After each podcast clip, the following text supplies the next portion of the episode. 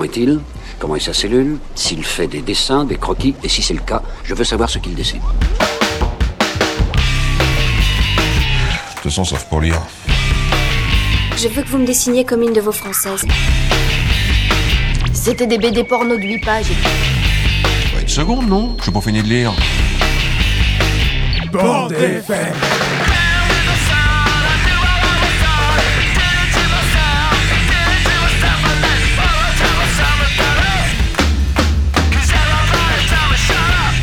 Voulez que je vous dise? Un jour, j'ai vu un dessin comme celui-ci. Dans un musée. Oh, c'est intéressant à savoir ça. Moi, j'aime beaucoup lire aussi. À mon avis, c'est extra pour occuper les week-ends. Bonjour et bienvenue sur la Bande FM, l'émission qui te parle de BD sur les ondes de Timbre FM et en podcast. On se retrouve aujourd'hui avec un programme bien chargé comme on aime, notamment parce qu'on a eu la chance de participer à la 40e édition de Quai des Bulles à Saint-Malo. Encore merci à eux d'ailleurs pour l'invitation. Bonjour Flo, Bonjour Justine. t'as rencontré qui toi là-bas Bah, en tout cas, pour aujourd'hui, j'ai rencontré euh, deux filles euh, qui font partie d'un collectif qui a fait une BD qui s'appelle Il est où le patron? On va voir l'interview là Super, merci Flo, salut Marlène. Salut Justine. Toi t'es allée dans les rues de Saint-Malo. Euh, Plutôt euh, dans les rues du festival euh, euh, sous le gros hall en préfabriqué et j'ai j'ai recueilli quelques chroniques euh, des, des festivaliers. Bon, bah, on a hâte d'écouter euh, leur, euh, leur retour. On retrouve aussi Swazik qui était venu pour la septième émission. Tu nous as préparé quoi, toi, cette fois-ci? Et ben du coup, je vous ai préparé une, une autre chronique euh, de BD muette, puisque je m'intéresse particulièrement à, aux BD un peu plasticiennes, un peu étranges, un peu hors normes. Voilà. Très bien. Tu nous avais parlé de Fabrica déjà euh, la première fois. Et effectivement, c'est dans, dans la continuité. Au cours de l'émission, on parlera ensemble euh, d'un sujet. Et le sujet, ce sera est-ce que la BD fait moins lire? Intéressant. C'est F- ouais. évidemment c'est Flo qui a choisi le sujet. Merci Flo. Qu'est-ce que c'est que ce sujet? Quelle modestie. Donc euh, on en parlera tous ensemble. Mais avant ça, on commence avec Jérôme et sa BD à papa. C'est un peu ringard, ces vieux trucs. Non? Hé, moi j'aime bien les vieux. La BD à papa. Salut, salut. Euh, bon, bah moi, je viens pour. euh, bah, pourquoi je suis là, moi? Parce que vous étiez tous au festival euh, Fête des Bulles, je sais pas quoi là. Euh, moi, j'y étais pas. Euh, bah, donc, je viens pour des pannes, hein, la 35e roue du carrosse, quoi. Euh, oui, 35e parce que j'ai 35 ans depuis le week-end du festival. Et je sens que ça a été la bascule, quoi. Je sens bien qu'il y a un truc qui change. Je suis plus présent dans la vie pour dépanner maintenant, quoi. Tu verras, Flo. hein. Ça change plein de choses. Bon, toi, tu dépannes déjà pas mal, mais ça va être de pire en pire. Donc ça, c'est une petite vengeance par rapport à ce qu'on t'était dit au téléphone. Ouais, je sais plus, mais voilà, c'est fait, je me suis vengé. Bien, et ben la 35e roue du carrosse est venue vous parler de lui il y a 9 ans. Euh, en 2013, je me réveille un matin, et comme tous les matins, vous me connaissez un petit peu maintenant. Moi, le matin, c'est fraîcheur, délicatesse, sex appeal. Ah, on me fait signe en régie que c'est pas vraiment l'enregistrement qui correspond. Ah oui, c'est peut-être un petit peu plus fidèle à moi le matin. Ok. Bref, euh, ce matin de 2013, j'écoute la radio. J'entends oui, film coréen, oui, issu d'une BD française, oui, un train, oui, la neige, la neige. Pas très lucide, c'est le matin, j'ai l'impression que je suis le seul à avoir l'info. Qu'un expert de la BD est venu me le susurrer dans le creux de l'oreille. Et je me mets à fantasmer sur une BD géniale que personne ne collait et avec laquelle je pourrais flamber en soirée quand on parle BD. Je file à la librairie, non sans avoir enfilé un slowbar, je vous rassure. Et là, le libraire de me dire Le transpersonnage? Bah, Tout le monde me le demande celui-là en ce moment. Bah oui, en 2013, quand sort Snowpiercer, le transpersonnage de Bong Joon-ho, on est plusieurs à apprendre l'existence de la BD Le transpersonnage. Bon, tant pis, j'achète quand même. Parcourant la blanche immensité, d'un hiver éternel et glacé, d'un bout à l'autre de la planète roule un train qui jamais ne s'arrête. C'est beau, hein? Non, non, ces vers ne sont pas de moi. Je viens de vous lire la première cartouche du transpersonnage qui accompagne le dessin d'un train pourfendant la neige. Alors, question, qu'est-ce qu'une cartouche?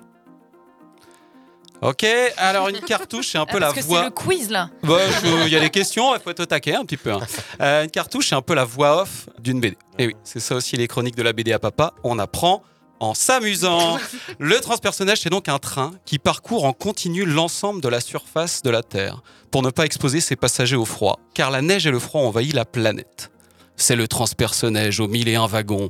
C'est le dernier bastion de la civilisation. Donc ça, c'est la deuxième Cartouche. Cartouche, et je vous préviens, je vais toutes vous les lire. Alors, on comprend très vite que la totalité des rescapés de l'Apocalypse sont dans ce train. Sans avoir de certitude, on se doute qu'il ne doit pas y avoir grand monde à se geler les roupettes dehors, car il semble que ça meule grave. Tout de suite, on ressent que le trajet, par contre, ne se passe pas d'une manière très apaisée et tranquille. On n'est pas sur l'ambiance cosy et bienveillante d'un Fougeray, Langon, Pléchâtel, si vous voulez. Donc, euh, les trois premiers mots de la première bulle, fumier de queutard. Wow alors, rien à voir avec un mâle à la vie sexuelle débridée, même s'il y a un peu de hem-hem dans la BD. Non, non, les queutards sont les occupants des wagons de queue. Embarqués en dernier, ils sont entassés à l'arrière où ça n'a pas l'air d'être très feng shui comme atmosphère. En fait, plus on s'approche de la locomotive, plus c'est aisé. Plus les gens déplacent pour étaler leur guibole. Plus on est éloigné, plus ça ressemble à des wagons à bestiaux. Le scénario de la BD consiste en la remontée de Prolof, un queutard donc, des wagons de queue jusqu'aux wagons de tête. Prolof parvient à s'extraire des wagons des pauvres pour rejoindre dans un premier temps les wagons, on va dire, de classe moyenne. Et puis, plusieurs péripéties vont l'amener à visiter l'ensemble du train, accompagné d'Adeline Bello, militante qui défend la cause des queutards. Voilà l'idée générale du transpersonnage. Et franchement, comme on dit chez moi, idée géniale, euh, gare au foirage. Je n'ai pas réussi à inventer un proverbe qui rimait. Ben, pour moi, pas de foirage. Je trouve que c'est un bijou post-apocalyptique, ce transpersonnage. Le dessin en noir et blanc de Jean-Marc Rochette est puissant. La sobriété de son dessin, notamment des paysages extérieurs enneigés, est parfaitement adaptée à ce qui est devenu le monde, un désert froid et apaisé. Et son dessin est aussi très clair. Alors c'est quelque chose qui n'est pas souvent évoqué quand on parle de BD. C'est la clarté du dessin. Parce que moi, je vous le confesse, dans certaines BD, au bout d'un moment, euh, j'arrive plus à suivre, je sais pas qui est qui. Bah ici, même quand il ne dessine pas l'extérieur, il nous fait vivre une aventure qui se passe quand même dans un corridor. hein. Il n'y a pas de plan large possible pour représenter ces personnages. Et bah pourtant, l'histoire reste limpide. Loeb, le scénariste et à l'origine de cette idée géniale, élabore une aventure simple, en avance sur son temps, résolument politique et symbolique. Surtout, il coche l'une des cases essentielles des récits post-apocalyptiques réussis. Qu'est-ce qui fait qu'une histoire euh, post-apocalyptique est réussie, selon vous? En fait, c'est que selon moi. Bah, c'est quand t'as pas une explication de comment est foutu le monde dans lequel tu es. On est d'accord. Il n'y a pas par exemple Oh dis donc Bernard, ça fait maintenant trois ans qu'on est dans ce train à la suite de l'explosion d'une bombe qui a rendu la Terre inhabitable à cause du froid et qu'on vit dans ce train constamment en mouvement grâce à la trouvaille d'un scientifique. Ça vous rappelle pas un débat Ah bon Roger? Déjà trois ans qu'on survit grâce à une machine qui produit de la viande et que les gens à l'avant c'est les riches, que les gens à l'arrière c'est les pauvres. Et... Ah, C'était pas une bonne idée l'accent belge, hein. je le tiens vraiment pas, pas top. Donc ici, tous les grands principes de cette nouvelle humanité sont révélés suivant le fil de l'aventure et de façon très habile. Loeb choisit de ne pas tout expliquer, de se concentrer sur ce qu'est devenu le monde, entre guillemets. Euh, oui, il y a de la fausse viande dans le transpersonnage. Alors je suis pas en mesure de vous dire s'il y a du faux gras ou du faucisson, qui est définitivement mon nom de fausse viande préféré. Euh, alors on en apprend peu sur le protocole Blanquer d'émission Pardon. Pardon, c'est un réflexe, euh, protocole, ça, Donc on en apprend peu sur le protocole qui permet de produire de la viande sans abattre d'animaux. Bref, ici on voit que l'aplanissement de l'humanité n'empêche pas la hiérarchie et que la lutte des classes survit à l'apocalypse. Parce que le personnage principal c'est Prolof. Prolo, voilà, hein, on voit assez vite où ils veulent en venir ces gauchias. Donc à signaler aussi, parmi les ingrédients scénaristiques, vous trouverez même un petit peu d'épidémie dedans. Hein, si ça vous suffit pas d'en entendre parler matin, midi et soir, vous pouvez aussi en prendre une petite louchée dans vos fictions. Ici, les premiers symptômes euh, de l'infection qui frappe le train sont de la fièvre, de violents maux de tête et des difficultés respiratoires. Oh, les visionnaires Bien, jusque-là, je ne vous ai parlé que du premier tome du transpersonnage. En fait, il y a eu six tomes. Le premier, donc, de Loeb et Rochette, est paru en 1984. BD à papa, mon gars. Les deuxième et troisième de Legrand et Rochette sont parus en 99 et 2000. L'histoire se complexifie un peu, perd parfois en clarté, mais n'est pas dénuée d'intérêt. La situation politique est plus complexe. Il y a beaucoup de nouvelles technologies qui apparaissent. Après la sortie du film, Rochette reprend son histoire pour la conclure avec le scénariste Olivier Boquet en 2015 dans Terminus. Pas si mal, même si l'idée originale, bah, le train, quoi, est de moins en moins présente. Puis, en 2019-2020, Rochette continue à bien exploiter le filon avec Mats pour expliquer les raisons du dérèglement climatique et l'origine du transpersonnage. Il s'agit d'Extinction, tome 1 et 2. Bon, bah là, Rochette, je pense qu'il faut arrêter là. Il faut se concentrer sur les BD sur la montagne maintenant. hein. Et alors le film, eh ben je l'avais pas vu à sa sortie, puis après non, je me suis dit allez pour la chronique tu le regardes, et j'étais pas chaud. Alors que Bong Joon-ho est un réalisateur dont j'ai adoré le film Memories of Murder. Je me suis demandé pourquoi. Oui, euh, j'aime pas les adaptations, hein, je préfère l'œuvre originale. euh. Ben, en fait, je me suis rendu compte que ça ne marchait pas vraiment comme règle pour moi. J'adore les adaptations de bouquins de manchette par Tardy, alors que j'ai déjà lu les bouquins. Et en même temps, j'étais horrifié de découvrir que La Servante écarlate sortait en roman graphique. Bien. Bon, pour conclure, à propos du transpersonnage, je vous recommande surtout le premier volet. Je vous déconseille les deux derniers, Extinction 1 et 2, trop explicatifs à mon goût pour le film, bah, démerdez-vous. Euh, après, ce n'est que mon humble avis. hein. Moi, je suis pas un expert en BD, hein. j'étais même pas au festival. Euh, c'est quoi déjà? Qu'est des BD des... Faites des bulles Des hommes et des bulles Riding Bull, les enfants de la bulle. Oh, je sais plus. Je sais plus. Je crois qu'à 35 ans, on perd un peu la bulle.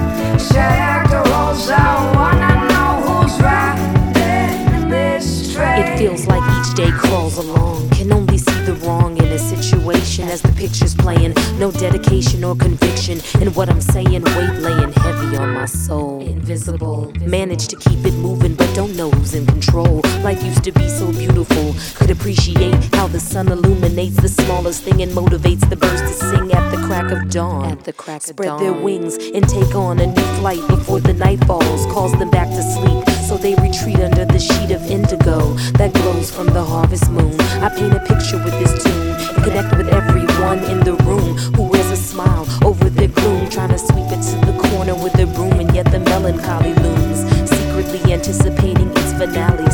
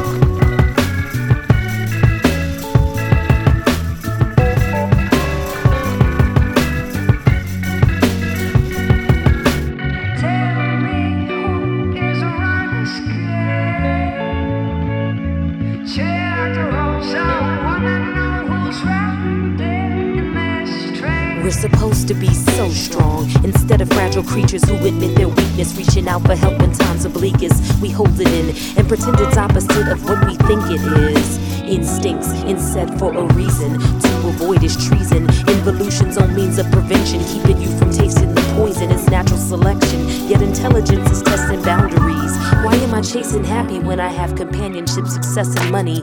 All the things I thought would fill the empty, but that would run its course so deep inside of me. I silently scream in agony while my friends and family watch on happily. They can't see the clouds above me, overcast, black, and sunny. I laugh it off like it's funny. Who wants to be the lone wolf feeling crummy? Forget the front, cause actually, you and me may not feel so differently. Tell me who is running this game.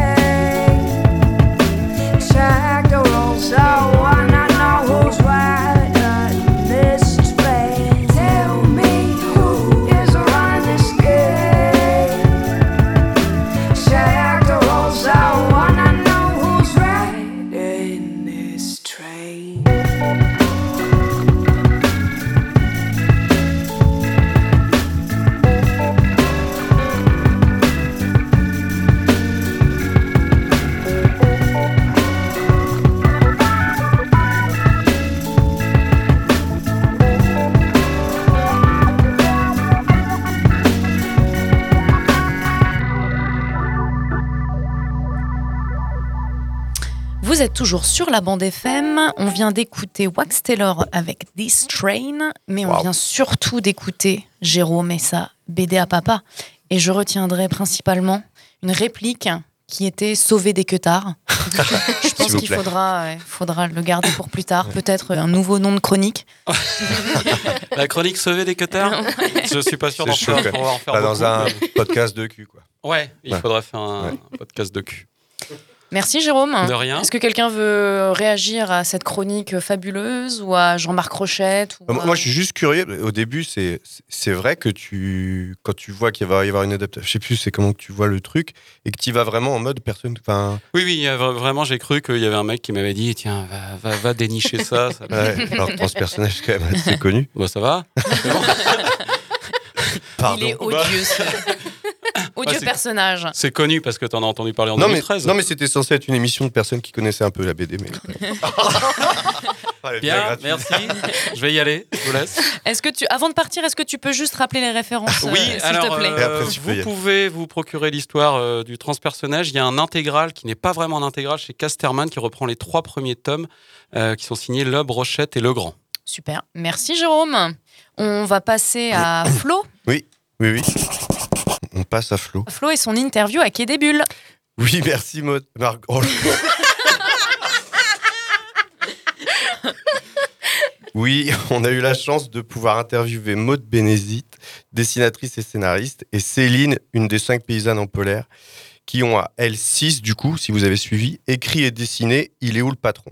C'est une BD engagée sur le patriarcat inhérent au monde agricole et du coup sur la difficulté que rencontrent les femmes à être reconnues comme légitimes dans ce milieu. Euh, comme je suis déjà poli, eh ben, j'ai dit bonjour. Eh bien, bonjour Céline et Maude. Ça va? Bonjour. Bonjour Flora. Oui, bonjour, ça va. Bonjour. Ensuite, j'ai demandé à Céline, donc qui est une des paysannes en polaire, ce qui les avait motivés, motivés pardon, à faire cette bande dessinée. Avec euh, des copines paysannes et Maude, on a voulu faire une BD euh, qui rende compte un peu de la réalité de nos vies paysannes. Et on s'est rendu compte que euh, toutes, on vivait des situations qui nous mettaient mal à l'aise parce qu'elles nous renvoyaient tout le temps à notre statut de femme plutôt que d'individu autonome, de professionnel. Et en fait, ça s'appelle le sexisme, qui est assez universel. Et du coup, on a voulu en faire une bande dessinée parce qu'en fait, dans nos milieux féministes militants, il existe plein de brochures sur ce foutu patriarcat, mais on voulait un outil qui soit plus populaire que des brochures euh, imprimées en noir et blanc et parfois difficiles à lire. Puis j'ai demandé à Maude Bénézit, celle qui a mis en œuvre cette BD, comment elle s'est retrouvée là et comment le travail a pu commencer. Donc là, elles étaient cinq paysannes à vouloir avoir cette envie. Et donc, on euh, par amis communs, on s'est recroisé avec Céline pile à ce moment-là. Et donc, je suis rentrée dans le projet en tant que dessinatrice. Et en fait, assez vite, euh, dans notre méthode de travail, on s'est retrouvés, euh, vu qu'on était toutes novices. Moi, je suis, j'ai pas du tout fait d'études là-dedans. Donc, on était toutes à débarquer totalement en mode bon, bah, on veut faire une BD, comment ça marche? Et donc, euh, c'était assez naturel qu'on soit, du coup, toutes les six scénaristes. On a fait des week-ends d'écriture euh, dans les fermes des unes et des autres pour écrire cette histoire à partir des vécus du coup des cinq autrices des paysannes polaires et pour élargir aussi vu qu'en fait euh, on voulait que ça représente au mieux la réalité. Donc on voulait par exemple qu'il y ait un personnage qui soit marié en couple hétérosexuel qui bosse avec son mari. Et c'était le cas d'aucune des paysannes polaires donc on a aussi fait un appel à, à témoignages auprès de plein d'autres paysannes donc on a eu vraiment des témoignages euh, assez larges de, paysannes de tout âge etc et donc à partir de ça on a tout mis ensemble et on a créé nos, trois personnages euh, pour créer cette fiction euh, basée sur, sur tous ces vécus. Alors justement, dans la BD, il y a trois personnages pour un collectif de cinq paysannes en polaire. Alors du coup, on s'est un peu posé la question, mais comment ça se fait? Souvent, les gens demandaient euh, qui était Joe, qui était Anouk et qui était Acoline. Et ces trois femmes, ce sont nos personnages de fiction. Et en fait, elles sont un peu nous toutes et plus en fait. Elles Ouais. sont nous toutes et toutes les paysannes qui nous ont confié leurs histoires. Et en fait, on- c'est plus qu'autobiographique. Voilà, c'est ce qui donne aussi, euh, enfin, je pense, qui nous donne de la légitimité, ce qui donne de la profondeur au livre. Alors, c'est sûr que pour elles, ça fait, quand on lit les histoires de ces trois femmes, ça fait beaucoup d'anecdotes. euh, C'est chargé. C'est chargé, mais en fait, et dans notre quotidien, c'est peut-être pas autant chargé, mais en tout cas, tout ce qu'elles ont vécu, ça a été vécu, quoi. Je pense que vous, vous aviez aussi besoin de ce recul, de se dire on crée des personnages fictifs, parce qu'on aurait pu mettre cinq paysannes personnages principales et que ce soit vos cinq prénoms, etc. Mais il y avait besoin déjà pour incorporer l'histoire d'autres femmes et aussi pour avoir du recul, pour pouvoir être libre de parler euh, du gars relou qu'on a rencontré sur tel endroit, bah, en fait, de passer par euh, de la fiction, même si c'est de la pseudo-fiction, parce qu'en fait, on parle de vos vécus. Et du coup, on s'est dit, bah, en fait, il y a deux apicultrices, une euh, éleveuse de brebis, une éleveuse de chèvres. Donc, vu qu'elles sont cinq, mais avec trois pro- grandes productions différentes, on s'est dit, bah, en fait, pour que quand même représenter chacune, on fait trois personnages. Ouais. C'est pour ça qu'on leur a mis chacune un, un élément de couleur, pour, euh, parce que Ok. c'est quand même pas évident une BD avec trois personnages principaux qui ont à peu près la même place dans la BD. Et c'est vrai que ça peut, voilà, il y a- vous avez quand même beaucoup ce truc de qu'on vous demande qui est qui, alors qu'en fait vous êtes un peu, un peu toutes quoi. Et alors, on leur a demandé aussi si elles pensaient que le milieu agricole était un milieu particulièrement masculin. C'est vrai qu'il y a ce côté euh, où le métier de paysan, c'est un métier d'homme. Enfin, pourquoi c'est un métier d'homme? Parce qu'il faut bourriner, parce que le matériel n'est pas adapté à des gens qui n'ont pas forcément euh, qui ont pas fait de la boxe en- pendant Ouais. leur temps de loisir, quoi. Et donc, euh, non, moi je trouve que c'est pas du tout un métier d'homme. En fait, on y arrive très bien quand on est une nana, euh, on arrive à s'organiser, on arrive à s'équiper. Du coup, je pense pas que le patriarcat soit plus présent dans le milieu agricole que dans les autres milieux. Après, il y a certainement des milieux encore plus masculins que l'agriculture. On pensait par exemple à nos copines mécaniciennes ou, euh, ou oui, d'autres milieux dans les BTP. euh, voilà. Mais hum, pas mal de femmes qui sont pas paysannes qui se sont retrouvées aussi dans la BD parce que euh, les mécanismes sont les mêmes en fait. Ces mécanismes de chercher le mec, Ouais. d'invisibiliser la femme euh, et de, de nous reléguer à des tâches qui sont déjà prédéfinies. Et ces mécanismes que nous-mêmes on a intégrés aussi. Voilà. Par exemple, Anouk, elle ne trouve jamais la répartie. Colline, euh, pendant le chantier non mix, elle se dit Ah, on pourrait peut-être demander à Pierre de déplacer euh, tel gros truc avec le tracteur. euh, et nous aussi, on fait ça en fait. Alors, François, qui était à la prise de son, a osé m'interrompre pour demander, leur poser une question. Donc, il leur a posé la question s'il n'y avait pas aussi une charge mentale énorme sur les femmes? Et si, de manière générale, dans le milieu agricole, il n'y avait pas tout le temps à prouver aux autres et à soi-même qu'on était fort et volontaire? Oui, ça me fait penser à deux choses. Ce que tu dis là, euh, déjà, un, le fait que du coup le matériel n'est pas du tout adapté à des physionomies qui sont pas des brutes de nature et que du coup on s'abîme. Mais les hommes aussi s'abîment. Les sacs de ciment ils font 35 kilos, euh, les outils sont impossibles à atteler. euh, et je pense que ça, petit à petit, on le fera évoluer et pour le bien de tous et toutes. Tu vois, il y a 70% des paysannes qui se font opérer des descentes d'organes. Parce qu'en fait, elles bourrinent. euh, et du coup, euh, quand elles se font opérer, après, elles peuvent pas soulever plus de 6 kilos. Et du coup, les témoignages de ces femmes-là, c'est que leur mari, très paternaliste, leur dit bah, T'inquiète pas, moi, je vais m'occuper, par exemple, de nourrir les vaches parce que tu peux plus le faire suite à ton opération. Plutôt que d'imaginer comment réorganiser le système pour qu'elle puisse continuer de faire ce qui lui plaît, se nourrir les vaches plutôt que de se retrouver cantonnée à l'administratif, en fait. Donc, ce que tu disais sur euh, l'intrication, l'imbrication entre la vie professionnelle et la vie personnelle, en fait, la plupart des fermes sont gérées par des couples hétéros. Et tout est hyper lié en fait, la vie de famille. euh, et donc, euh, typiquement dans les élevages laitiers fromagers, euh, madame elle se retrouve à faire la fromagerie, comme ça elle moule une bassine, elle remonte s'occuper des enfants, parce que la fromagerie est sous la maison d'habitation. Et monsieur il fait la partie émergée de l'iceberg, en fait, la partie que tout le monde voit, quoi. Conduire le tracteur, faire les foins. Et en fait, ça c'est pas choisi à la base. Alors, on a aussi évoqué cette maladie de notre époque qui est de cantonner les hommes à des tâches et les femmes à d'autres. Le pire étant quand on félicite l'un pour avoir fait les tâches de l'autre, euh, enfin, soi-disant les tâches de l'autre, chose qu'il faut bien l'avouer, on fait tous. Un papa qui change une couche, euh, bah même il y a des trucs, euh, même des marques de vêtements pour enfants qui vont jouer dans ce truc-là inverse aussi, de dire bah, un mec qui est forcément incapable de mettre un, un vêtement d'enfant à son enfant, enfin Oui, ah, voilà, qui joue dans l'autre truc, tu vois, et du coup de ce fait-là de féliciter un papa qui Ouais. juste s'occupe de son enfant comme s'il aidait sa femme à s'occuper de son enfant. On l'a précisé dans le making of de dire qu'on voulait vraiment pas du tout dire que le monde agricole était plus patriarcal euh, qu'un autre monde. Il y a effectivement ces trucs que tu disais Céline d'avoir tout ce truc emmêlé du perso, du pro qui fait que ça exacerbe certaines choses euh, sûrement. Mais en fait, c'est aussi ce qu'on a voulu dire en choisissant ce titre qui est finalement le côté paysan, il apparaît dans le sous-titre. Et cette phrase, il ou le patron, on était vraiment heureuse de trouver ça en titre parce que pour nous, ça élargit à dire, bah en fait, on veut parler du monde paysan et on, veut que ce soit entendu les revendications des paysannes pour dire, bah améliorons cette cause paysanne. Mais en fait, si dans un autre métier, bah, cette phrase, tu l'as aussi entendue, en fait. Donc, Ouais. euh, sache que ça te parle aussi à toi. Et euh, en fait, euh, quand on l'a trouvée, moi, c'était une de... C'est ma belle-sœur qui est libraire et qui a monté sa propre librairie. Et on lui a tout le temps demandé où était le patron. Et en fait, je pense qu'il y a plein, plein de métiers où on demande à parler à- aux mecs compétents ou même des trucs de tellement banals de la vie où, toi, tu loues un logement, bah, en fait, tu as un mec et dix filles, bah, le propriétaire, il va parler au gars pour lui dire comment marche la chaudière. Et, et ça arrive tout le temps, ce truc de se tourner vers l'homme pour... pour les choses euh, techniques, machin, comme si c'était le seul euh, responsable et compétent. Et du coup, ça, par ce titre, on a aussi voulu dire, bah, en fait, euh, on parle du monde paysan, on veut aussi parler de votre passion de ce métier, la passion des paysans en polaire pour leur métier, et c'est le vrai, enfin c'est un décor qui est plus qu'un décor parce que c'est, vous vouliez parler et faire entendre vos voix. Mais on peut aussi la lire comme euh, voilà, c'est un décor paysan et en fait n'importe quelle femme et homme du coup se retrouve. Et ce que tu dis, ça me, moi j'ai un copain qui est assez progressiste, assez féministe et il a réalisé que voilà, qu'il prenait les, les outils des mains, qu'il était le premier à dire tiens je vais te montrer comment faire. Voilà.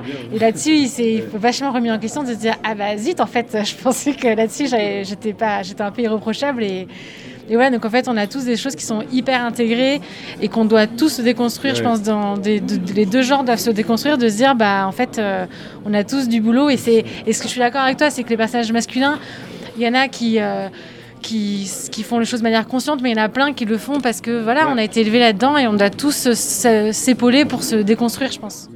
Alors avec François, comme on était face à de violentes féministes, on commençait à avoir un peu peur et du coup, comme des mecs euh, responsables, on leur a demandé si elles en avaient marre des hommes. Il y a des gros cons dans la BD.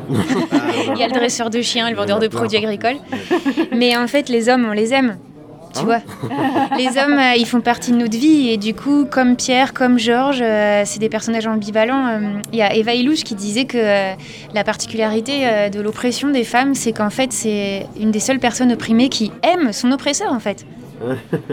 On vit avec, on les soigne, on les nourrit. euh, Il n'y a pas ce cas-là dans les autres formes d'oppression.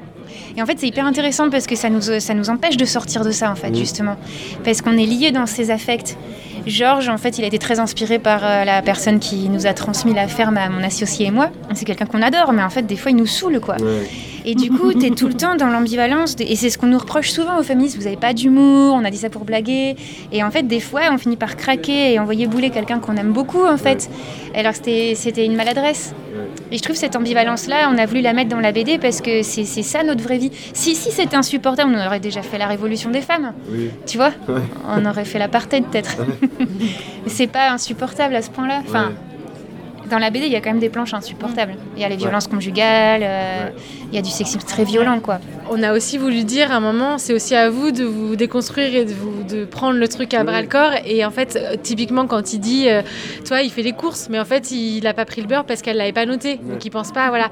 Et du coup, il y a un moment, c'est genre, oui, c'est un bon gars, mais en même temps, c'est pas tout le temps aux femmes d'expliquer aux hommes comment bien se comporter, comment devenir féministe. Et c'est pas à nous de prendre du temps pour, euh, voilà, on a pris 4 ans pour expliquer aux hommes que. Féliciter parce qu'ils ont fait un repas et de faire la vaisselle derrière. quoi. Oui, oui. Donc euh, oui, c'est ça. Donc euh, c'est vrai qu'il y a des trucs un peu euh, qu'on a essayé d'être un peu plus subtils, ou où la planche ou le repas chez Colline et Pierre, où Pierre dit euh, moi je suis un super féministe parce qu'il a fait le repas, mais en fait en arrière-plan tu vois Colline qui est en train de tout nettoyer et lui il bouge pas de sa chaise.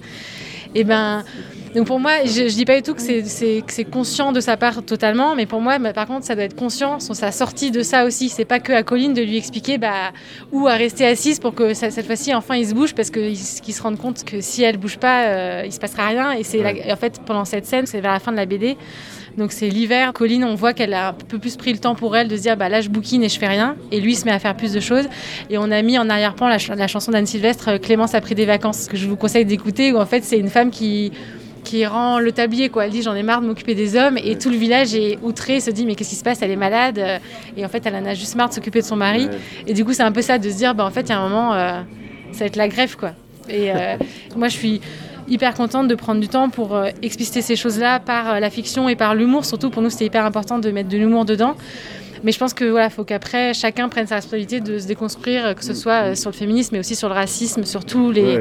les trucs où on a tous notre responsabilité pour euh, pour changer quoi. Je leur ai demandé également si être une femme, ça permettait d'aborder l'agriculture différemment. Et on l'explique dans le making-of, en fait, on voulait vraiment prôner, mais discrètement, parce que c'est pas le thème de la BD, une agriculture à taille humaine et qui respecte euh, nos animaux et la terre, quoi. On voulait aussi montrer euh, ce lien euh, très riche et précieux qu'on a avec nos animaux d'élevage. À éviter justement de brusquer nos animaux quand elles font leurs petits, euh, de les respecter dans leur rythme, voilà. Du coup, c'était c'était quand même euh, effectivement en filigrane euh, même si c'est pas estampillé Confédération paysanne.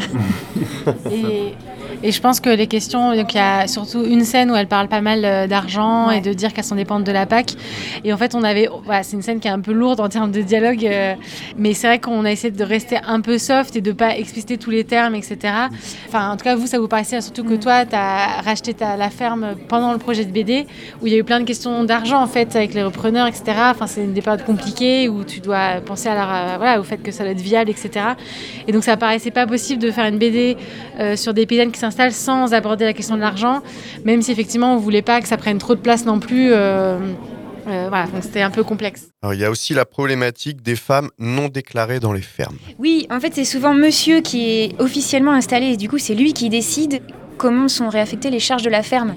Et en fait, la femme, il y a plein de femmes qui travaillent gratuitement sur les fermes parce que si on les déclarait au nombre d'heures qu'elles font réellement, ou si pire, on s'associait avec elles, et bah du coup, ça représenterait une charge en plus, alors qu'en fait, c'est pas une charge, c'est un revenu et des droits sociaux derrière.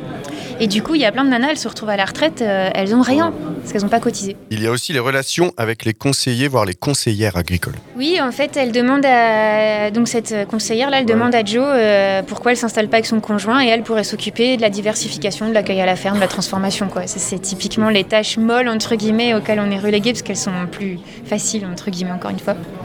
Mais euh, quand je me suis installée, moi j'ai dû, euh, enfin quand j'ai voulu racheter la ferme où je suis, je cherchais un ou une associée. Et du coup, la conseillère euh, du point accueil installation m'a dit alors, vous cherchez plutôt un tracteuriste, un bricoleur En fait, direct quoi. Parce que l'homme est la complémentation, la complémentaire de, de la femme sur une ferme. Et, et en fait, euh, moi, je voulais quelqu'un avec qui je m'entende bien. Et si bah là, il se trouve que je suis associée qu'une femme. Et si, par exemple, on a peur de passer le gyrobroyeur, mais on payera quelqu'un pour passer le gyrobroyeur. Et on leur a demandé à chacune une petite recommandation bande dessinée. On a le droit d'en dire deux ou pas en dire qu'un seul? En fait, on a vraiment, on a été assez accompagnés pendant la pendant l'écriture de la BD par la BD euh, de Haute Picot, Idéal Standard, qu'on a beaucoup lu et relu et relu. Moi, j'adore vraiment tout son travail, mais c'est vrai que sa manière de dire des choses super engagées, super féministes, mais avec le trait de la fiction et de la subtilité euh, plus plus plus, ça nous a vraiment beaucoup touché. Donc euh, c'est une BD que je conseille, même si je pense qu'elle a elle est la- largement connue. Et ensuite, je vais quand même parler de la BD d'une copine qui, pareil, a déjà fait un super chemin déjà, euh, qui est sortie là en fin août, qui s'appelle Le Grand Vide de Léa Muraviec et qui parle. euh, elle imagine un monde où euh, si on pense pas à vous, vous mourrez. Et c'est vraiment très fort et très puissant comme BD. Et moi, je voudrais rendre hommage à la BD qui nous a donné l'envie de faire une BD. Euh, ça s'appelle La brebis galeuse de Muriel Lacan aux éditions du Larzac, donc qui est sortie maintenant en 2013, je crois. Et en fait, c'est l'histoire d'une brebis euh, sur le cause du Larzac dans un élevage laitier qui refuse de se faire traire. Et donc, euh, elle refuse les béliers et elle, elle trouve qu'une bombe de peinture bleue, en fait, c'est des bombes désinfectantes qu'on met quand les brebis ont la gale, et elle se fait une crête punk bleue. Et du coup, tout le monde a peur d'elle dans le troupeau parce qu'on pense qu'elle a la gale et donc on l'approche pas. Et elle essaye de convaincre le troupeau de sortir de l'individualisme. Et puis à chacune aussi un petit morceau de musique. Eh ben, en fait, dans la BD, on a pas mal fait apparaître Anne Sylvestre, qui est une, une autrice-compositrice qu'on adore euh, toutes. Donc, dans la BD, il y a deux de ses chansons, mais on vous en propose une troisième qu'on n'a pas mise, qui s'appelle Frangine, et qui parle de sororité et de fait que si on arrêtait déjà de se taper dessus entre meufs, eh ben, déjà, ça irait mieux. Donc j'ai découvert il y a récemment euh, la chanson euh, Canción sin miedo des féministes mexicaines euh, qui ont écrit cette chanson pour euh, lutter contre le féminicide et qui est très poignante. En fait, c'est un chœur de femmes euh, donc qui l'a composée et qui dit qu'elles vengeront toutes leurs sœurs en tuant les hommes qui ont tué les leurs. on adore les hommes. Non mais les hommes, on les aime ben, merci beaucoup. Nous, on va y aller. merci. Merci les filles. Merci beaucoup. Merci. Alors, il a fallu qu'on choisisse pour les chansons. On peut pas en passer deux. Et la chanson mexicaine, au-delà de son sujet, on n'a vraiment pas trouvé. Enfin, moi, j'ai vraiment pas trouvé. Donc, on passe à Anne Sylvestre. Merci. Ce fut à l'école déjà qu'on fit de nous des concurrentes. On se regardait chien et chat, on détestait les redoublantes. Souffre, douleur ou bien faillotte, on se poussait toujours plus haut. On s'arrachait les bonnes notes, on pleurait devant le tableau. On aurait pu rester frangine, ça nous aurait gagné coude coude, j'imagine qu'il n'aurait pas fallu longtemps pour qu'on soit toutes aussi bonnes, malgré les pionnes et les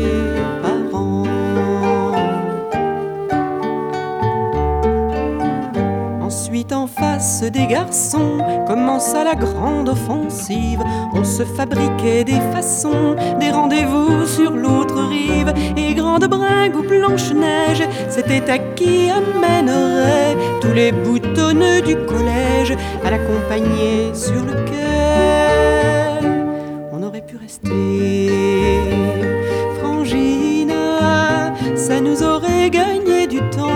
Bras dessus dessous, j'imagine qu'on aurait de ces débutants avant que la vie les assomme, puis faire des hommes à des enfants.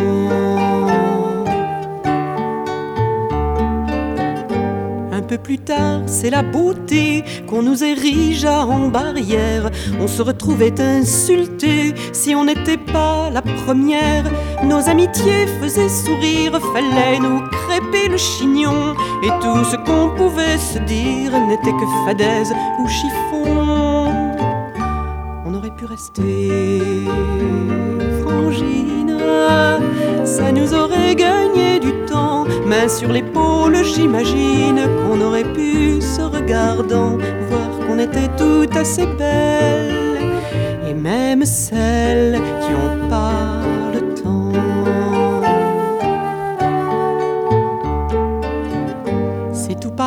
dans nos métiers. On nous oppose et on nous monte en épingle pour mieux montrer qu'on se trouve en dehors du compte. Pour peu qu'on dépasse la tête, on est toujours une exception, chacune sur notre planète.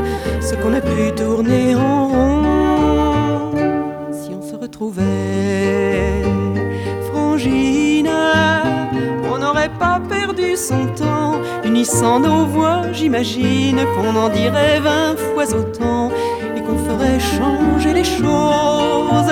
Et je suppose aussi les gens et qu'on ferait changer les choses. Allez, on ose, il est grand temps.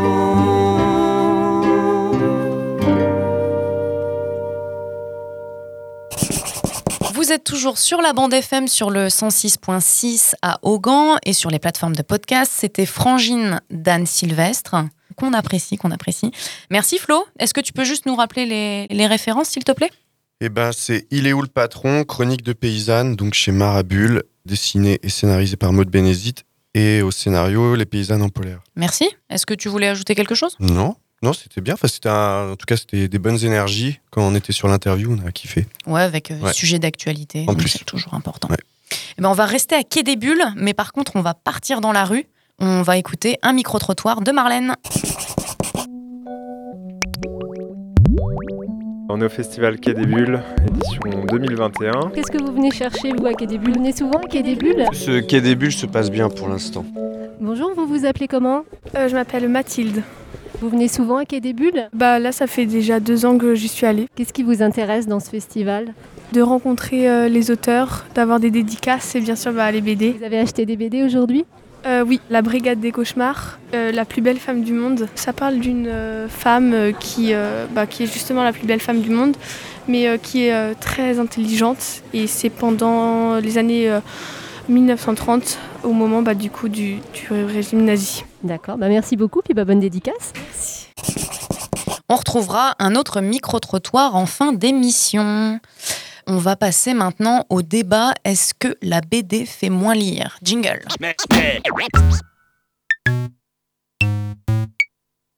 Avec le LBD, ils peuvent tirer, je crois, sur les bras. Je crois qu'ils peuvent tirer, je suis pas tout à fait sûr, sur cette partie-là et sur les membres inférieurs du corps. Et là, c'est c'est- là, c'est dangereux. Cette arme, elle est dangereuse. Donc, elle est puissante.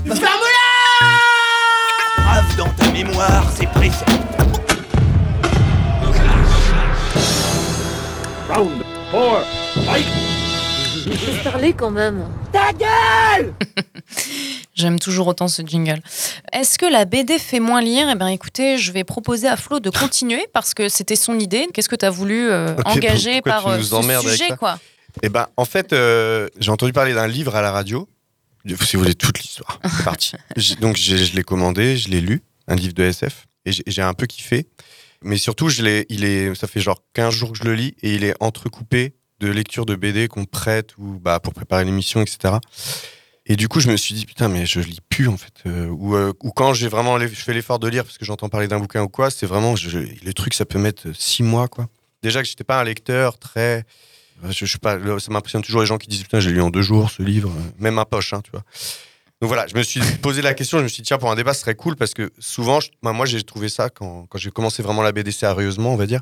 Je, je pense pendant peut-être 2-3 ans, j'ai plus lu du tout. Je sais pas si ça vous est arrivé. Ouais, bah, je pense qu'on a tous un peu nos périodes, effectivement. Marlène, tu voulais ajouter quelque chose Cette tête, Non, c'est c'est plutôt est-ce que la BD fait moins lire de, de romans ou de Oui, c'est ça, oui, j'ai livres pas précisé, mais lire dans le sens Ouais. euh, Ah, euh, sans ouais. image. Bah, je sais pas, moi, moi j'ai euh, la la BD, j'ai commencé à lire avec la BD. Moi, j'en lis vraiment depuis que je suis môme. Oui. Et ce que je dirais, c'est que pour moi, une BD, c'est un peu un. Parfois, ça peut être un apéro avant un roman, par exemple. Le soir, dans le. Hop, je me lis une petite BD, puis après, hop, je continue mon roman, par exemple, tu vois. Ouais. Déjà, tu mets un, un jugement de valeur un peu, du coup, là. Pourquoi? Comme Ah bah, je trouve, ouais, un peu l'apéro, c'est un peu. Non, voilà. parce que la BD, c'est une BD, ça se lit vite, tu vois. Ça peut se lire Ouais. une. Enfin, ça dépend lesquelles, tu Ça vois. irait, mais- ça irait entre, entre les pages d'un roman, quoi. Oui, mais ça voudrait dire Non, que. c'est-à-dire que le soir, je vais d'abord lire une BD qui ça va me prendre une demi-heure, trois quarts d'heure, ça dépend, ça dépend la BD. Et puis après, je vais continuer mon roman. Non, je pense que c'est vous qui émettez un jugement de valeur sur la valeur de l'apéro. Moi, je préfère l'apéro. Pas faux. Pas faux. Mais je suis, en plus, je suis plutôt d'accord avec toi. non, mais comme tu as dit, ça aérait.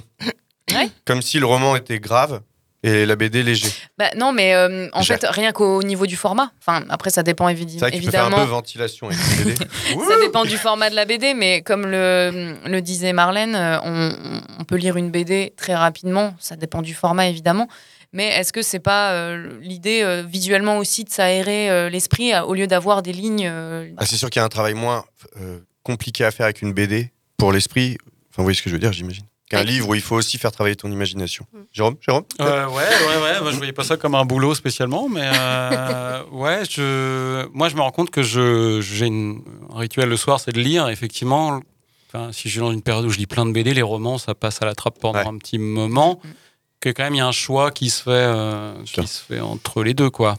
Tu peux pas, toi, faire un mélange comme disait. euh, Non, Ouais. non, non, moi je reste Moi, euh, sur l'apéro pas mal en ce moment. Plutôt apéro. Plutôt apéro. Moi, je, je pense que hum, cette question fait presque référence à peut-être à un jugement de valeur de la société qui dirait que c'est quand même mieux et plus sérieux, Bien plus sûr. intellectuel de lire des romans que de lire de la BD. Et moi, je j'ai pas, en fait, de toute façon, mon temps de lecture est limité par. euh, le- C'est un temps que j'accorde. euh, Par Netflix. Et, et, et en fait, je vais choisir euh, de la BD ou un roman sur ce temps-là, mais plutôt par rapport à des choses dont j'ai entendu parler Ouais. j'ai plutôt l'impression que la BD amène facilement à lire des gens qui peut-être ne liraient pas euh, s'il n'y avait pas ce médium-là. Et après, je trouve que c'est vachement intéressant parce qu'en fait, on lit aussi de l'image sur la BD et on oublie souvent ça. Euh, l'image, c'est aussi une lecture. C'est pas une lecture euh, de texte, mais c'est une lecture. Il y a une capacité à lire l'image, à s'intéresser, à prendre le temps sur l'image qui est intéressante en fait et qu'ont des personnes qui aiment la BD, qui cherchent une BD, un style de BD, un style de dessin. Et en fait, on, on peut prendre le temps de lire une BD, de prendre plus de temps à du coup lire un peu moins de l'écriture, mais lire de l'image. Et dans une société où on est envahi par l'image hyper stéréotypée, moi je trouve ça vachement intéressant de Est-ce lire que de l'image. pas en train de nous spoiler ta chronique de tout à l'heure Alors, ça peut peu. faire rebond. Bon, on en parle euh, juste Mais après, en tout cas. Je reprends vite fait ce que tu disais, tu es revenu là-dessus euh, sur le jugement de valeur. Et m- même moi, là, quand j'ai entendu une chronique sur une BD, euh, un livre, pardon, et je me suis dit, je vais l'acheter, machin. Je me- Là, inconsciemment un peu, il y avait un truc genre, bon, je vais revenir à des choses un peu sérieuses. Il y avait un truc un peu comme ça, mais débile que je m'en je m'en voulais à moi-même de le penser. Alors qu'on l'a prouvé, je pense, dans les Mais bien 14 sûr. dernières émissions, Mais quand enfin même. les 13 dernières émissions, qu'il y a des sujets euh, de dingue dans les Oui, BD et que c'est mais pas. grave. Mais, dire, effectivement, l'imaginaire collectif un- veut ah, Voilà, que. c'est un poids un Mhm. peu qui. euh, Ouais, faut qu'on s'engueule, Justine. Ouais. Ouais, je suis pas d'accord avec toi. Vraiment, c'est un LBD, attention. Mais taisez-vous Merde Crotte Voilà Bah, C'était bien. Bah ouais. On a développé un petit peu. Merci euh, de vos interventions. Je pense que, je pense que, en tout cas, moi, ça me fait moins lire de romans, ça c'est sûr. Oui, c'est sûr, c'est Mais, ça la euh, question, quand même, on de aurait fait manière un générale. podcast roman, sinon on va passer du coup à Swazik, qui nous parle d'une BD sans bulle. Voilà, donc euh, moi je vous parle de Fétiche de Michael Horst Sauzet. Je ne sais pas si je prononce bien. C'est aux éditions Presque Lune et je l'ai trouvé euh, par hasard dans une librairie quand j'étais à Bruxelles. Donc c'est un roman graphique en deux parties. Donc encore un- une BD muette. C'est la deuxième chronique que je fais et c'est la deuxième chronique euh, de BD muette. Donc euh, le fil conducteur de cette histoire est un objet, un petit fétiche, un, un doudou de chiffon. Dans la première partie de l'histoire, ce fétiche est, tout ce qu'il reste de sa mère, un bébé haïtien qui a tout juste échappé à la mort. Ça se passe euh, à la fin du XVIIIe siècle. C'est à, l'époque de la révolte des esclaves à Haïti. Il faut savoir que Haïti, c'est le premier euh, territoire euh, où les Noirs ont réussi à récupérer leur liberté. Donc cet enfant qui est né d'un père blanc et d'une mère noire se situe à la frontière entre ces deux mondes et il va être témoin de cette révolution. Le silence qui, est présent dans cette BD est pour moi assez intéressant parce qu'il raconte quelque chose d'assez indicible. Et le mutisme euh, du roman graphique euh, représente aussi le, le silence auquel est réduit euh, le peuple noir à cette époque. On a donc sur cette BD un, traitement graphique assez impressionnant au stylo bille. Euh, on n'a pas des, petites cases comme euh, dans la BD classique. On a des grandes pages, parfois des, rideaux de feuilles euh, haïtiennes qui envahissent pendant 3-4 pages l'espace. En fait, ça permet d'apporter des respirations aussi dans cette histoire qui est assez violente. On a des gros plans assez cinématographiques. Donc on est très loin aussi de, la BD documentaire, de la BD de reportage qui existe aussi et qui est un vrai genre. Là, on est plus dans l'émotion et c'est peut-être ce trait graphique et ce, noir et blanc ou rouge et blanc qui va euh, créer cette émotion. euh. N'empêche que l'auteur nous laisse à la fin une, euh, une belle bibliographie qui nous permet d'aller chercher, d'aller fouiller sur, ces événements et je trouve ça chouette. Dans la deuxième partie, le petit fétiche appartient à un, un jeune homme ou une jeune femme, on ne sait pas, un personnage à capuche qui se rend à Bruxelles dans la chapelle du Jessou. Ce squat euh, de 200 personnes qui a été évacué par les CRS en 2013 pour qu'un promoteur en fasse un, hôtel de luxe. Ce personnage anonyme euh, erre dans les rues. Euh, il se rend dans d'autres manifestations plus ou moins violentes. Il est donc sans visage et sans nom, un peu comme ce fétiche. Il représente en fait, pour moi, hein, la lecture que j'en ai, c'est qu'il représente l'un des milliers d'individus démunis pardon, dans notre société hyper capitaliste. Et là, on est à Bruxelles, dans le monde euh, des puissants, euh, où l'immobilier euh, est très cher, où il y a, une présence du patrimoine possédé par des gens de pouvoir, qui fait qu'il y a aussi beaucoup d'exclus. Donc là aussi, la, BD en tant que BD muette est pour moi un mode d'expression assez proche du, du livre d'artiste ou de l'œuvre d'art. C'est-à-dire que ce personnage, c'est pas vraiment un personnage avec une identité auquel on va s'attacher. Euh, Le personnage représente quelque chose, une idée, c'est cet individu euh, seul euh, dans la société actuelle. La BD se termine par une question de Robespierre sur la liberté. Si la liberté des uns commence là où s'arrête celle des autres, pourquoi n'en serait-il pas autant de la propriété? Voilà, un regard assez militant donc sur la société actuelle et tout en silence finalement et sur les inégalités.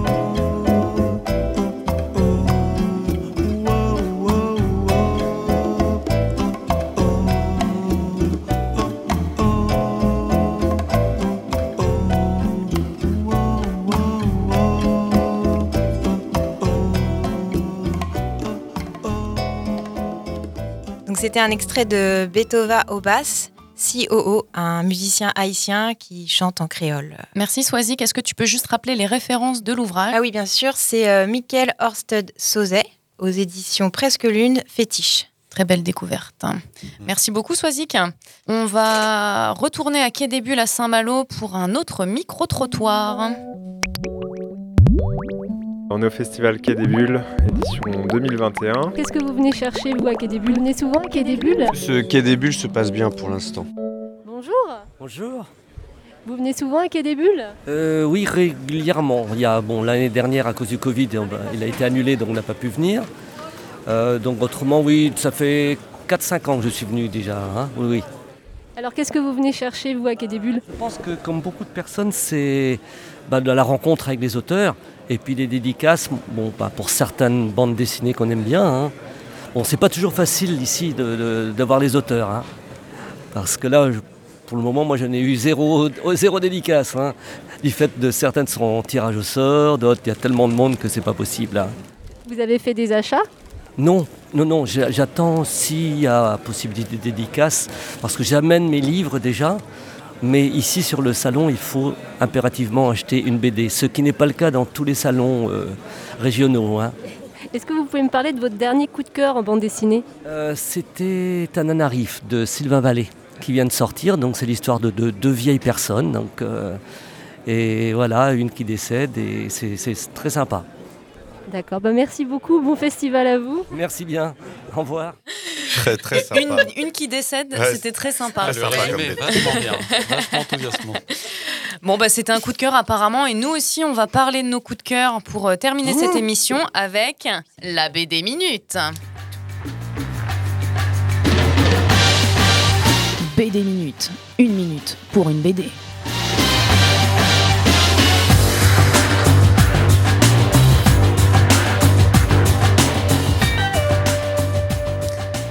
Vous rappelle le principe. Tout le monde a préparé euh, un coup de cœur, mais en une minute. Alors, euh, on essaye d'être concis et de donner envie surtout. Oui, hein chef. on commence par toi, Jérôme Euh, oui, alors moi, mon coup de cœur, c'est Monster de Naoki Urasawa. Ouf. On galère sur les noms asiatiques. Alors déjà parce que je trouve qu'on parle pas beaucoup de manga euh, C'est vrai. ici. Euh, et que, alors au départ, BD Minutes, on m'avait dit, ouais, c'est un pote qui vient, tu lui proposes quelque chose pour euh, lire avant de dormir. Dis pas les secrets. Euh, là, moi, je me dis, c'est plus, tu viens de choper le Covid, tu as une semaine euh, pendant laquelle tu ne sais pas quoi lire. Eh bien, lis Monster. Alors, je peux le prêter aux gens qui ont le Covid, si jamais il y a, il y a besoin. Neuf volumes d'une histoire qui est très ambitieuse. Il y a du complot, il y a du, euh, de l'eugénisme. A- Enfin, c'est vraiment un truc très touffu, énormément de personnages secondaires. Mais il y a quelque chose où l'histoire est très ambitieuse, mais la fin est quand même réussie. Et je trouve que c'est pas toujours qu'on peut atterrir là-dessus quand on se lance dans une grosse histoire de, complot où il y a un peu de, euh, science-fiction. Voilà, souvent je trouve que ça peut faire une fin poète, poète, poète, poète, poète. Et là, franchement, la fin est tout à fait réussie et c'est un suspense haletant pendant euh, plein de pages. Merci, Jérôme. Flo? Putain, elle est- t'es longue ta minute. J'ai peur de, de pas avoir. euh, alors, aussi agréable. du coup, euh, moi, c'est le Château des Animaux, bah, le tome 2 en particulier. Euh, Je sais pas, il est sorti il y a pas très longtemps. Les Marguerites de l'hiver. C'est beau. C'est beau. Et euh, je trouvais que le tome 1 était déjà euh, ouf, faut, faut dire ce qui est, euh, graphiquement, au niveau de l'histoire et tout. Et le tome 2, bon, c'est souvent un- du coup un truc un peu euh, casse-gueule parce qu'on peut vite faire un peu euh, un truc qui se répète ou qui, qui se suit mal. Non, si, si, euh, Marlène. et là, vraiment, j'ai trouvé que l'histoire prenait une, vraiment de l'ampleur. Euh, les personnages prennent encore plus en, en caractère. Ils sont déjà, ils sont déjà bien, je trouve, bien dessinés. On, on les, les identifie bien, pardon. Le fait que ce soit des animaux en plus. Et ouais. C'est-à-dire un chat, un Entre chat, le chat et le noir. un chat et- le chat. Entre un chat et un taureau. Bon, c'est pas là. Attends, c'est qui C'est le. Ah non, c'est le gentil. Le chat, c'est le gentil. Non, mais vraiment, c'est vraiment pas mal. Il y a encore deux tomes, je crois, à sortir, et je suis impatient parce que vraiment, c'est une très belle série. Merci, Flo. Ah, de rien. Marlène, à toi Ok. Euh, moi, je vais vous parler Le Jardin Paris de Gaël euh, Cerillier aux éditions Delcourt. Euh, ça parle d'un garçon qui s'appelle euh, Rose et qui vit dans un espèce de cabaret qui est tenu par sa mère. Et donc, il a toujours euh, vécu entouré de femmes. Et coup, logiquement, quand il arrive à l'adolescence, il a envie de se mettre lui aussi à faire des danses où il se dénude, etc. Et donc, ça va parler de comment progressivement il va commencer à, à se travestir, à vouloir sortir, en, enfin, à mettre des robes, à trouver ça agréable. Bah écoute, Flo, euh, c'est une recommandation pour toi spécifiquement.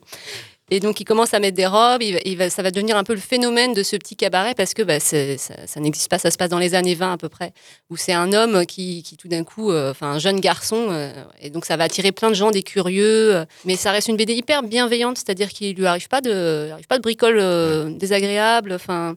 Si ce n'est à un moment donné, il s'habille en femme, il sort dans les cafés et puis euh, il se fait euh, draguer de, de façon un peu euh, dans les années 20, quoi.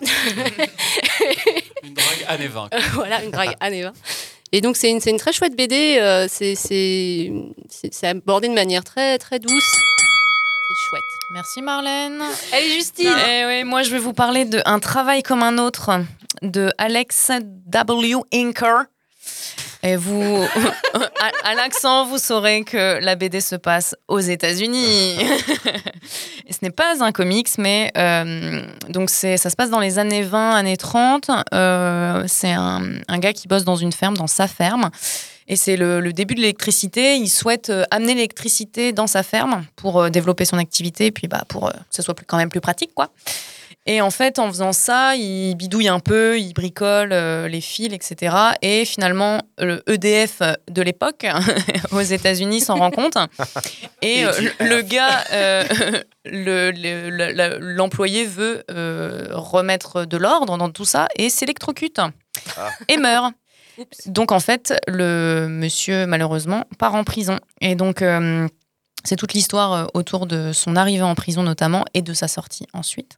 Et ça m'a fait un petit peu penser à, à, à, à l'accident de chasse. Ah, en plus, ouais, d'accord. En tout cas, dans Le côté prison. voilà. Euh, donc, euh, merci à tous pour euh, Tour vos recommandations. des- On, re- on refait un petit tour de table pour les références. Jérôme, Alors, euh, donc moi, c'est Monster de Naoki Urasawa. désolé. quelle, quelle- quelle maison d'édition peut-être? Big Cana. Ca- suis Cana, pas je crois. sûr. Cana. Euh, moi, c'est ch- Le Château des Animaux, tome 1 et 2, de Félix Delep, Xavier d'Horizon et à la couleur Jessica Baudard. Important. Très important chez Casterman. Marlène? Euh, le Jardin, virgule, Paris, de Gaël euh, Guérillier, je sais pas, j'ai mal noté son nom. Édition Delcourt, collection Mirage. Et du coup, moi, je- c'était un travail comme un autre de Alex W. Inker chez Sarbacane, une adaptation de Virginia Reeves. Merci à tous euh, de votre participation à l'émission de la 14e. On se retrouve bientôt pour euh, la 15e émission Bah oui. déjà. Et euh, en actu un petit peu, on a aussi un festival de rencontres autour de la BD qui aura lieu fin mars Qui s'appelle Rio à, Format. À Augan qui s'appelle Format. Donc on en reparle tout bientôt. Merci à tous et à très vite. Salut. À la prochaine. Ciao. Comment est-il? Comment est sa cellule? S'il fait des dessins, des croquis? Et si c'est le cas, je veux savoir ce qu'il dessine. De toute façon, sauf pour lire. Je veux que vous me dessiniez comme une de vos françaises. C'était des BD porno de 8 pages. Bah, une seconde, non? Je suis pas fini de lire. Bande FM.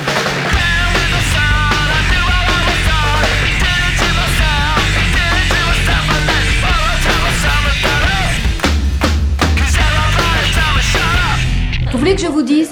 Un jour, j'ai vu un dessin comme celui-ci. Dans un musée. Oh, c'est intéressant à savoir ça. Moi, j'aime beaucoup lire aussi.